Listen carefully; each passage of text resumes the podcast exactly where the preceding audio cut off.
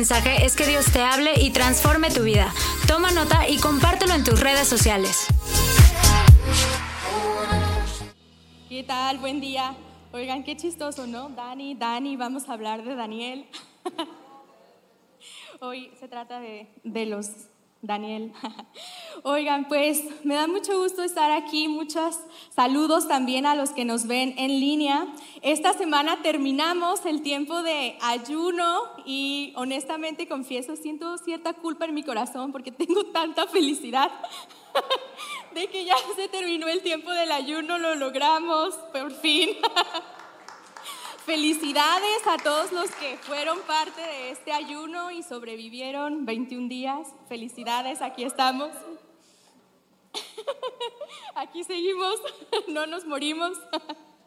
Y la verdad, como, como iglesia IPB en general, en todos los campus, estuvimos haciendo esto y estamos muy felices porque lo pudimos hacer y creemos que Dios está haciendo cosas entre nosotros. Y queremos cerrar esta serie con el mismo pasaje con, con el que iniciamos la serie, que es Daniel 10:12. Así que les pido me acompañen a orar. Señor, muchas gracias por este tiempo. Gracias porque ya terminamos el ayuno. Ahora te pido por favor que venga tu espíritu y sople vida sobre esta palabra y que tú nos hables, Señor. Ayúdanos para verte en este tiempo. En el nombre de Jesús, amén. Entonces, vamos a hablar sobre este mismo pasaje con el que iniciamos, que es Daniel 10:12. Y antes del versículo 12, en contexto, Daniel está exiliado en Babilonia con el pueblo de Israel. Y entonces dice la Biblia que se encontró los rollos del profeta Jeremías y, y encontró una profecía acerca de que ya era tiempo de regresar. Y entonces él se pone a orar y a ayunar y entonces llega un ángel de Dios y le responde. Y dice, entonces me dijo, no tengas miedo, Daniel. Tu petición fue escuchada desde el primer día en que te propusiste ganar entendimiento y humillarte ante tu Dios. En respuesta a ella estoy aquí. Y nosotros también, iglesia, creemos que desde el momento que nos dispusimos a orar, a ayunar, a buscar a Dios, Él responde nuestras oraciones. Y lo primero que todo mi mensaje se va a basar en este versículo de Daniel. Vamos a ver las diferentes cosas que el ángel le dice a Daniel. Y lo primero que le dice es, no tengas miedo. Y claro, eso era muy necesario. Imagínense que están ustedes ahí orando en la soledad de su cuarto y de repente se aparece un ángel que además dice la Biblia que estaba peleando una guerra, ¿no? Entonces tal vez no era un ángel delicado y con plumas, probablemente tenía más la apariencia de un guerrero feroz con espada, armadura, no sé, y estás orando y se te aparece ahí de repente, qué susto. Entonces lo primero que le dices, no tengas miedo, no tengas miedo, Daniel. Y yo creo que es lo mismo que Dios nos está diciendo a nosotros en este inicio de año. No tengas miedo, porque la verdad, empezar el año, este año, puede estar lleno de muchas cosas amenazantes. ¿No? A lo mejor estás enfrentando situaciones difíciles económicas o posibilidades de diagnósticos médicos o a lo mejor mucha incertidumbre en tu vida, no sabes qué va a pasar este año y eso nos puede llenar de mucho miedo. Pero ¿cómo sería de diferente nuestras vidas, cada una de nuestras vidas, si no tuvieras miedo? ¿qué harías diferente en tu vida si no tuvieras miedo? Si de verdad pudieras saber, no solo en teoría, sino de verdad, saber que Dios está contigo todos los días. ¿Qué harías diferente en tu día a día si tuvieras la confianza de que Dios está contigo? Yo estaba pensando en mi propia vida y honestamente creo que ha habido cosas en la vida que Dios me ha llamado a hacer y yo no las he hecho por miedo. Y la verdad es que ni siquiera puedo saber qué hubiera pasado si las hubiera hecho. Pero hay otras cosas que sí he obedecido y puedo ver la fidelidad de Dios. Me acuerdo, no sé, una situación que para mí fue difícil ya hace muchos años, fue cuando Dios me pidió entregar mi carrera profesional y, y, eso me daba incertidumbre y miedo porque era como, pues, ¿ahora qué va a ser de mi vida si le entrego esto a Dios? ¿no? Y, y claro que eso implica muchas cosas, desde económicas hasta identidad, muchas cosas. Y puedo ver el resultado ahora unos ocho años después, de haber entregado eso a Dios y cómo mi vida es diferente. Pienso en, mi hijo, tiene cuatro años y muchas veces mm, él eh, ha podido experimentar cosas, ha tenido experiencias que no podría tener si, si no enfrentara sus miedos. Y cosas muy sencillas, pues a su nivel, ¿verdad? Me acuerdo la primera vez que fuimos al mar, estaba David Roldán con nosotros, y otro David y entonces eh, llegamos a la playa y pues el David mm, tenía dos años, todo chiquito y las olas se veían enormes y amenazantes y tronaban súper fuerte. Y él se hizo bolita y, y, dijo, es que me da mucho miedo. Y yo le decía, hijo, si, si superas este miedo, lo vas a disfrutar muchísimo, ¿no? Todos sabemos que ir al mar es increíble. Y entonces, me acuerdo todo chiquito, se agarró y dijo, Dios, hazme valiente. Y corrió para las olas y nomás metió así una puntita del dedo y se regresó corriendo. Pero enfrentó ese miedo y ahora lo disfruta y le gusta mucho. Y creo que todos nosotros podemos experimentar esos momentos cuando Dios te dice, hijo, nada más anímate, aquí estoy yo, o sea, no te voy a dejar hogar, voy a correr por ti, pero necesitamos enfrentar nuestros miedos. Y creo que eso es lo que Dios nos está diciendo ahora, iglesia, no tengas miedo. Dice en 2 de Timoteo 1:17, creo que este versículo es de los más famosos cuando hablamos acerca de no tener temor. Dice, pues Dios no nos ha dado un espíritu de temor y timidez, sino de poder, amor y autodisciplina.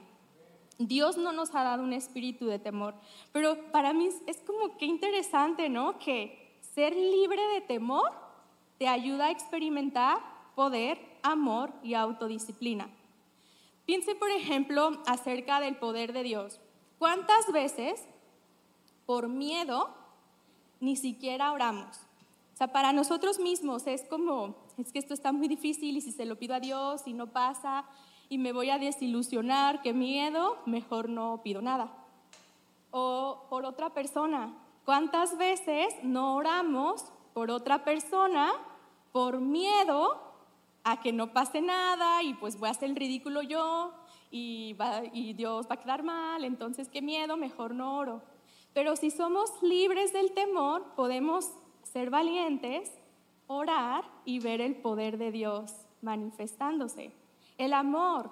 ¿Cuántas veces no amamos genuinamente por miedo? Por miedo a que me lastimen, por miedo a no ser correspondido, por miedo a dar de más y que entonces yo sufra. Y si nos sabemos eh, amados por Dios y ese amor de Dios nos libera del temor, también somos libres para amar a otros. Y qué interesante la autodisciplina que venga dentro del paquete, ¿no? De ser libres del temor. En otras versiones dice dominio propio. Piensa, si tú realmente te sabes amado por Dios y entonces eres libre del temor, puedes eh, entender que los planes de Dios para tu vida y las cosas eternas valen más que cualquier placer temporal que podamos tener en esta vida que cualquier recompensa temporal, que cualquier placer inmediato, no vas a tener miedo a renunciar a un placer inmediato para recibir una recompensa más grande. Y creo que eso lo necesitamos muchísimo en este momento. Y después, avanzando en el versículo que les decía de Daniel 10:12, eh, dice, el ángel, en el momento en el que te propusiste ganar entendimiento y te humillaste delante de Dios, eh, pues ya Dios me envió contigo, ¿no? Y creo que eso mismo está pasando con nosotros. Creo que en este tiempo de ayuno y oración nos dispusimos a buscar a Dios y ponerlo en primer lugar y entonces Él nos está respondiendo. Y no porque el ayuno sea como eh, torcer el brazo de Dios para obligarlo, a darnos una respuesta. No significa que como yo ayuné, Dios tiene que responderme, ¿no? Como si fuera, como si estuviera Dios, híjole, ya está ayunando, ya no va a tener opción más que responder. no, el ayuno no se trata de forzar a Dios a responder lo que yo quiero, pero cuando nos ponemos a orar y ayunar, lo que estamos diciendo es, Dios, tú eres lo más importante para mí. Quiero tener entendimiento, como dice aquí Daniel. Quiero saber qué quieres tú para mí. Quiero ser sensible a tu voz y escucharte. Y entonces Dios nos responde porque nos disponemos a buscarlo. Y, y ya se me hicieron bolas las hojas bien. Yo sabía que era buena idea ponerles número. y entonces creo que como iglesia hay algunas cosas como, como toda iglesia IPB, hay algunas cosas que pudimos entregar a Dios por medio de este ayuno de, en este tiempo que empezamos. Y primero es que le dimos a Dios las primicias de nuestro año. Decidimos buscarlo a Él para encontrar dirección para este año. Normalmente cuando nos hacemos propósitos de año nuevo, pensamos las cosas que queremos para nosotros. No, este año me voy a, a proponer y, luego los más típicos, ¿no? Hacer dieta y ejercicio y no sé, ese tipo de cosas, porque buscamos cosas para nosotros. Pero este año lo que hicimos fue disponernos a escuchar, tú qué quieres Dios para nosotros este año. Y le entregamos las primicias de nuestro año a Dios y decidimos decirle, tú eres más importante para nosotros aún que la comida. Y como dice Mateo 4:4, no solo de pan vive el hombre, sino de toda palabra que sale de la boca de Dios. Y yo honestamente había veces que era como, no solo de pan vive el hombre, sí puedo. Pero ahí estuvo Dios, aún en nuestros esfuerzos eh, pequeños, ¿no? Aún aunque nos cueste trabajo y sean esfuerzos que pueden parecer irrelevantes. Porque también con el ayuno y la oración eh, nos pusimos en la posición adecuada para que Dios examinara nuestros corazones y nos revelara qué cosas no le agradan. Y esto no siempre es fácil porque a lo mejor son cosas a las que ya nos acostumbramos, que vemos normales, que no pasa nada y entonces Dios te habla y te dice, eso que hay en tu corazón no me encanta, ¿no? Parte de lo que estuvimos reflexionando como iglesia fue como muchas veces Dios no es de verdad nuestro primer amor o nuestro más grande amor y estuvimos trabajando en ello. También Dios nos llevó a hablar acerca de primicias. Creo que es la primera vez que abordamos el tema en, en palabra de vida así como tan claramente y con tanto énfasis. Y entonces a lo mejor Dios nos habló a cada uno de nosotros de formas diferentes de qué significa para mí darle lo primero y lo mejor. Y a lo mejor Dios nos llevó a, pensar en temas de dinero, de cómo Él nos está pidiendo algo de dinero, pero también puede ser que Dios nos haya hablado de cómo Él busca lo primero y lo mejor de nuestro tiempo y a lo mejor de nuestros dones. Yo creo que los dones espirituales y las habilidades naturales que tenemos es parte de lo mejor que tenemos para entregar, es lo mejor que podemos hacer. Eh, es donde doy fruto, ¿no? Y creo que tal vez algunos de nosotros Dios nos esté llamando a poner nuestros dones y talentos al servicio de Dios, aparte de nuestro dinero. Y me encantaría decirles que cuando Dios me habló de esto y me pidió que le entregara algo, fue como, claro que sí, Dios, con mucho gusto. Pero la verdad, eh, no fue así. Lo primero que sentí fue como, ¿es en serio, Dios? y traté de negociar con él, ¿y qué tal si diezmo doble o Pero Dios me habló y me dijo, no, eso es todo. Y me acuerdo que platiqué con Fer y sus consejos fueron de psicólogo. quería al esposo, un mal psicólogo. Pero bueno, y al final eh, decidimos, ¿no? Como familia, está bien, vamos a entregar esto. Y miren, hay algo que Dios puso en mi corazón y me gustaría compartir con ustedes porque yo no soy tan ingenua. a veces sí, pero a veces no tanto.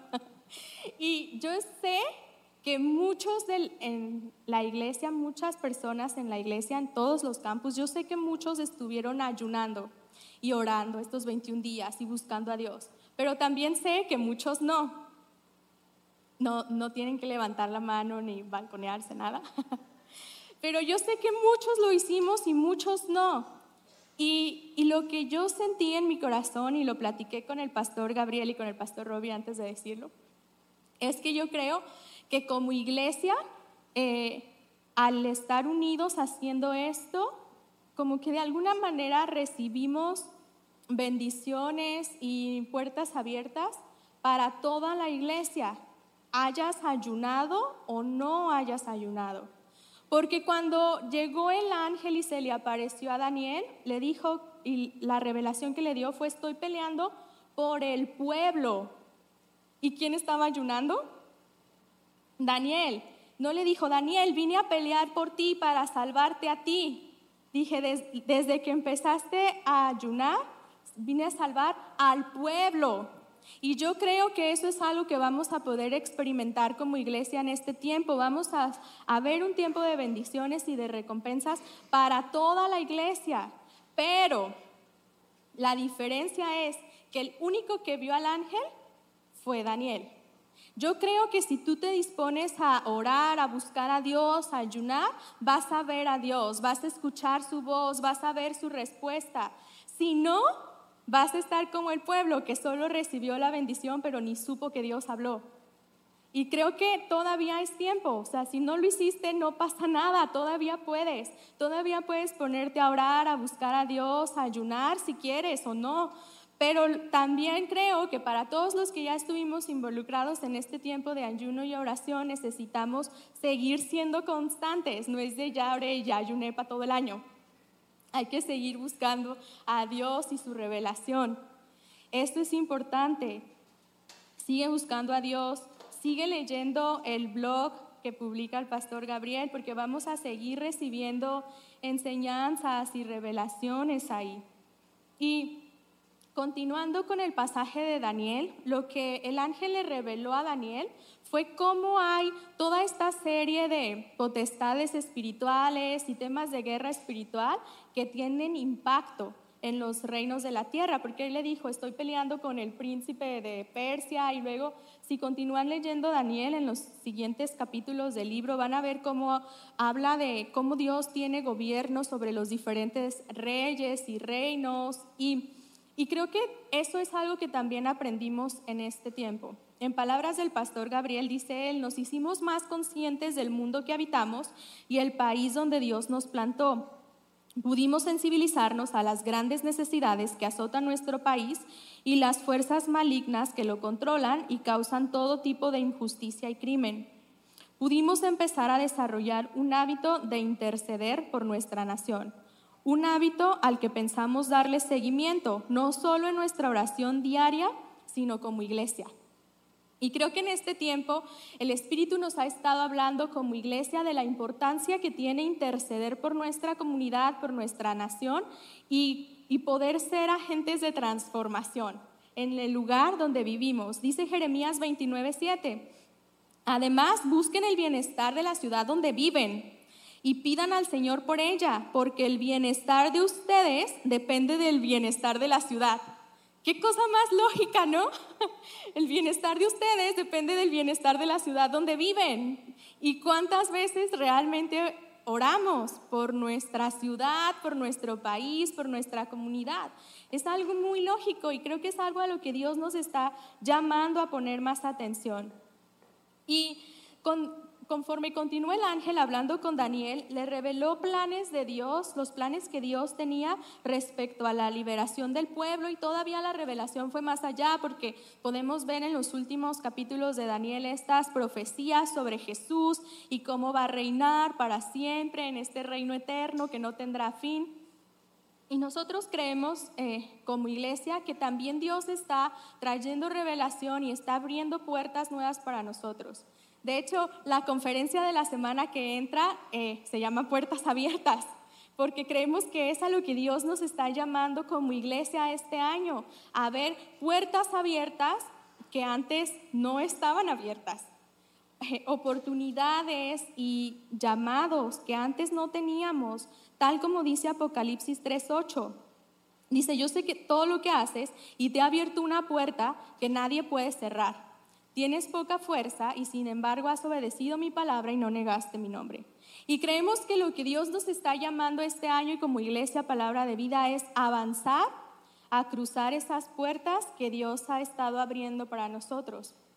Y me gustaría decir algo que, es difícil para mí decirlo, pero eh, siento que si Dios nos está abriendo puertas y nos está diciendo es el momento de avanzar, la peor tragedia que nos puede pasar es quedarnos sentados.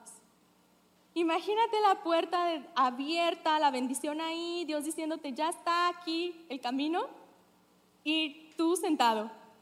Por más abierta que esté la puerta, no va a pasar nada si no te paras y caminas. Necesitamos levantarnos y avanzar hacia el llamado que Dios nos ha dado. Y como iglesia creemos que este año Dios nos ha llamado específicamente a trabajar con los jóvenes y con el liderazgo.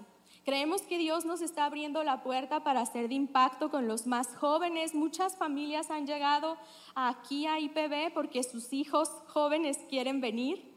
Y es una oportunidad que Dios nos está dando y no queremos desaprovechar. Y también creemos que es un tiempo en el que necesitamos trabajar con el liderazgo de la iglesia en todos los niveles, con todos los líderes y capacitarlos y ayudarlos a crecer en su liderazgo, porque creemos que muchas personas van a venir y necesitamos una estructura que pueda soportar eso. Así que es parte de lo que vamos a estar haciendo en la conferencia de la siguiente semana. Y otra cosa muy interesante, yo me comuniqué con, con, la líder del equipo profético de la iglesia y le pregunté como, oye, ¿hay algo así que sientan como, como para este año? Porque, porque quiero decirlo en la predicación. Y, y ella me dijo, bien interesante, me dijo, no sé cómo, no sé por qué, no entiendo mucho, pero siento que, o sea, tenemos este sentir de que este año muchas personas van a moverse en obediencia a Dios. Y como muchas personas van a obedecer a Dios, nos vamos a estar en una posición de ver muchos milagros, sanidades, señales, cosas y mm, del mover profético de Dios, porque mucha gente va a estar dispuesta a obedecer. amén, amén, yo quiero ver eso, imagínate, mucha gente obedeciendo a Dios. Qué increíble, ¿no? Y creemos entonces que nuestra parte aquí es levantarnos y avanzar hacia eso que Dios nos ha llamado. Pero creo que ahí está el reto de verdad, porque la puerta ya está abierta, pero hay que cruzarla.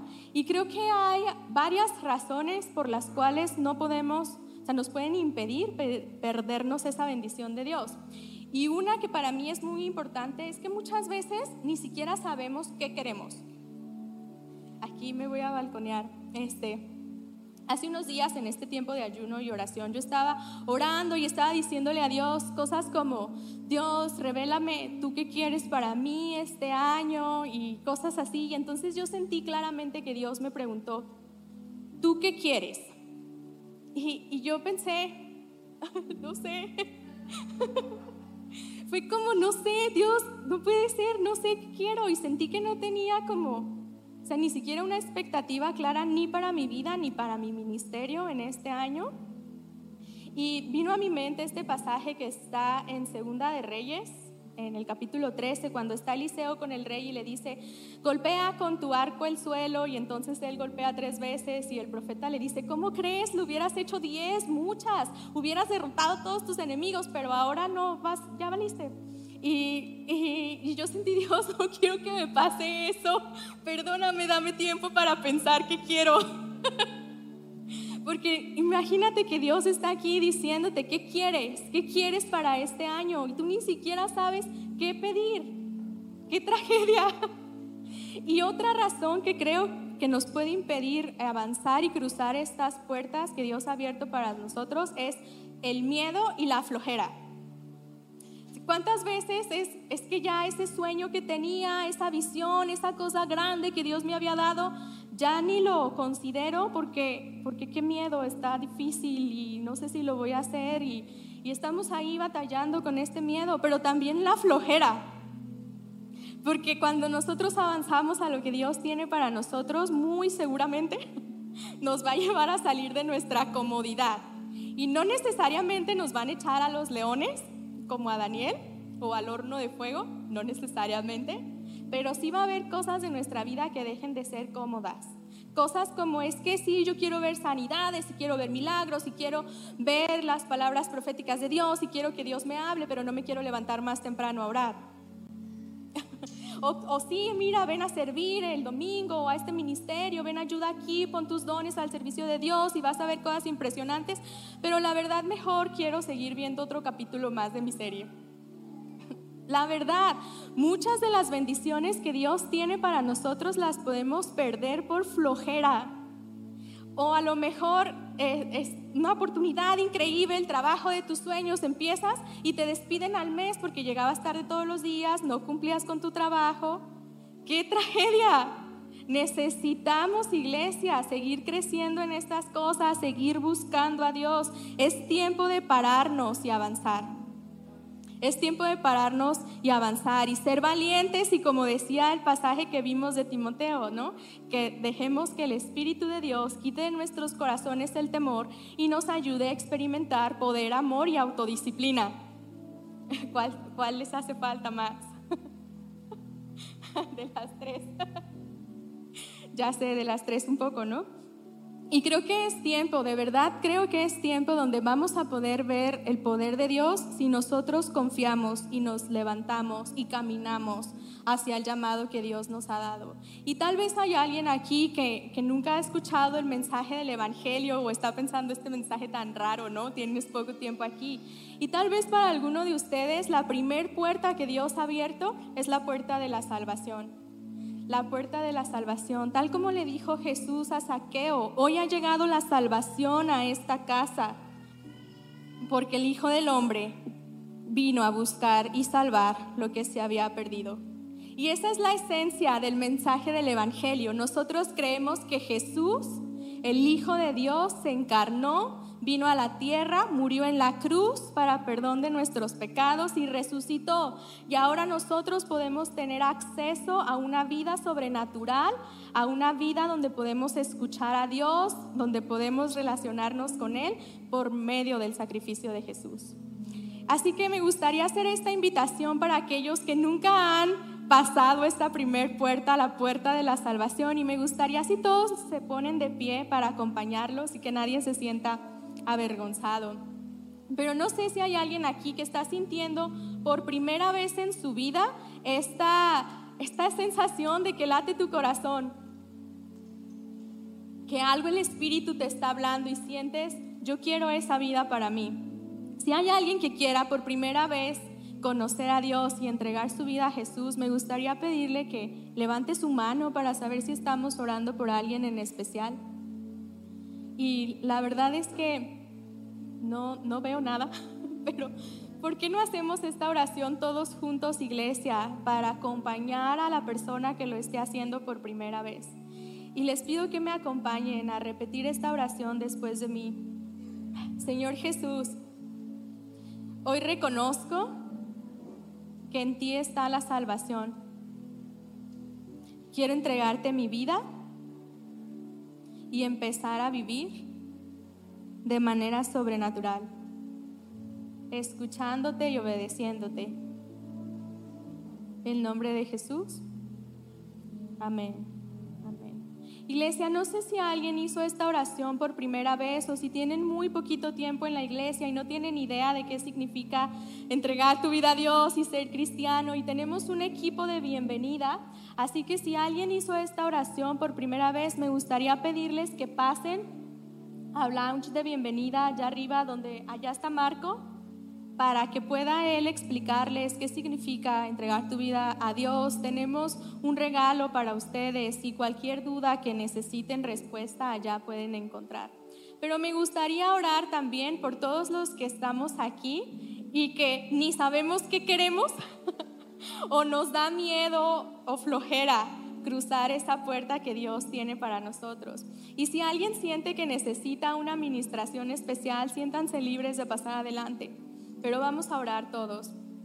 Señor, muchas gracias. Gracias de verdad porque tú nos hablas, Señor. Gracias porque nos estás llevando a este tiempo de ver tu bendición en nuestras vidas, Señor. Y yo te pido, Espíritu Santo, que tú nos traigas mucha claridad y mucha revelación en este momento, Señor. Yo clamo a ti por la iglesia, por cada miembro, que podamos tener esta claridad que viene de ti, de qué puerta tú quieres que crucemos en este momento, Señor. Te pido, Espíritu Santo, trae esta revelación con claridad acerca de qué nos estás pidiendo que te entreguemos y en dónde quieres que seamos obedientes, Señor. Que cada uno de nosotros pueda ver con claridad esa bendición hacia donde tú quieres quieres que avancemos, que tengamos revelación y sabiduría. Y te pido, Espíritu de Dios, que tú nos des revelación a cada uno de nosotros acerca de cuál es mi lugar en el plan eterno que tú tienes para este lugar. Ayúdanos a ser parte de la transformación de nuestra ciudad, de nuestro país, Señor.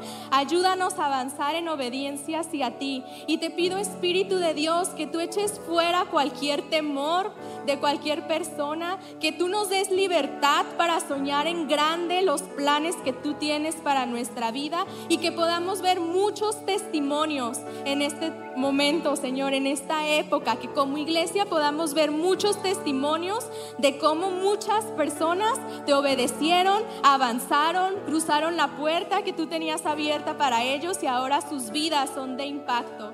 En el nombre de Jesús. Amén.